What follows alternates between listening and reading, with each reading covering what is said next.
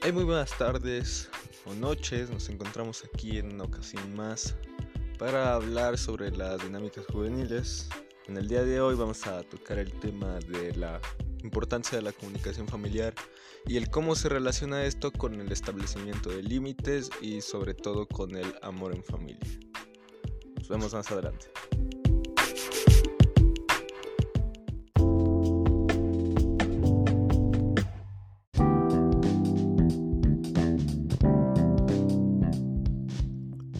Bueno, como ya les mencioné, el tema principal del día de hoy es la comunicación familiar. Una disculpa, me encuentro con mi patroncito, que el anterior podcast no me dejó grabar algo bien, pero pues ya no importa la verdad. Continuemos. Eh, todos sabemos que sin comunicación no hay una relación sana.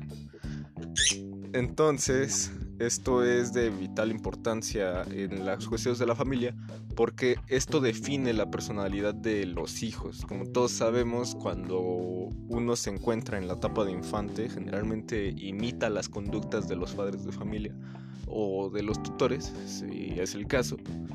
Y esto, aunque ya no es así en la etapa de la adolescencia, sigue habiendo como tal esa fijación de buscar el reconocimiento de los adultos. Entonces, en ocasiones el buscar comunicarte con un adolescente es problemático porque si bien en esta etapa se busca un poco el aislamiento de la familia y buscar más la atención en otros círculos sociales como lo pueden ser los amigos, pues sigue siendo importante. Como ya los mencionamos, la forma más efectiva de comunicarte con un adolescente es simplemente estar ahí para escucharlo. No es tanto necesario buscar comunicarle algo, sino esperar que él se comunique contigo.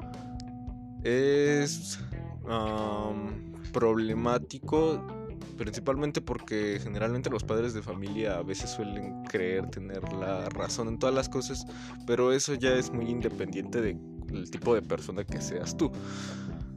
Entonces, la importancia que tiene la comunicación en la familia es obviamente vital, como ya les dije, sin comunicación no puede haber una relación sana y aún mucho menos puede haber esta repartición de responsabilidades, de privilegios y de los límites que se pueden haber en esta cuestión del adolescente.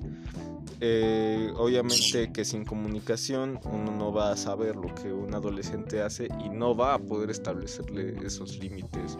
Como ya les mencioné en el anterior podcast, de qué cosas no rebasar hasta qué hora puedes estar afuera de casa, cada cierto tiempo tienes que avisar dónde estás, qué tipo de cosas no puedes consumir.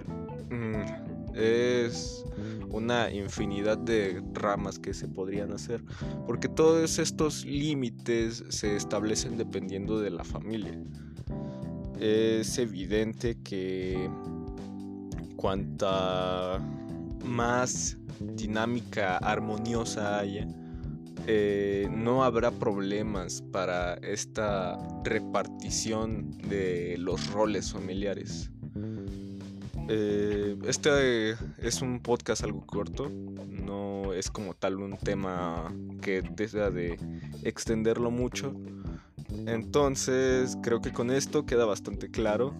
De nuevo les agradezco por estarme aquí escuchando y nos veremos en una ocasión más. Hasta pronto.